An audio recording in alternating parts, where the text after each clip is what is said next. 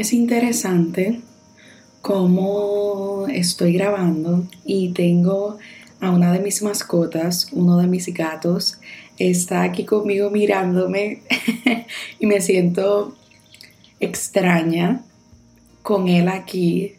haciendo, mirándome mientras estoy aquí intentando hablarte. Así que hoy deseo recordarte que tienes el derecho a ser tú, tienes derecho a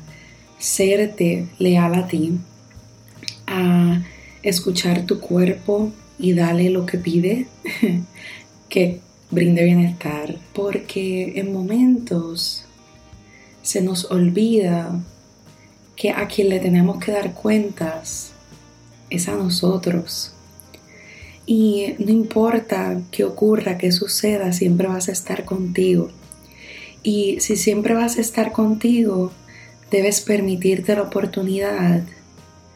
de ser genuinamente tú, ya sea con lo que sea, y fortalecer la conexión contigo debe ser en estos momentos una prioridad, porque, porque en momentos nos olvidamos de nosotros para darle al otro, nos olvidamos de nosotros para poder cumplir o poder completar esas tareas que tenemos. Y en la medida en que tú inviertes en esa lealtad y fidelidad hacia ti mismo, en decir lo que piensas, vestirte como sientas que te representes, quitarte el pelo, dejarte el pelo, eso es lo que necesitamos, lo que al final va a invertir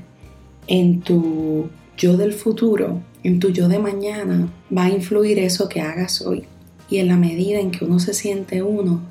y uno es su completa esencia, uno se siente mucho más satisfecho y uno se siente mucho más completo porque si analizamos, estás integrando el cuerpo, el cerebro, la mente, el espíritu, y uno se siente más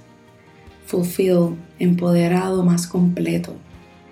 Y deseo invitarte a eso, a que no olvides ser tú, porque ser tú es la mejor herramienta que puedes tener. Muchas gracias por escucharme, deseo que estés bien y que así sea.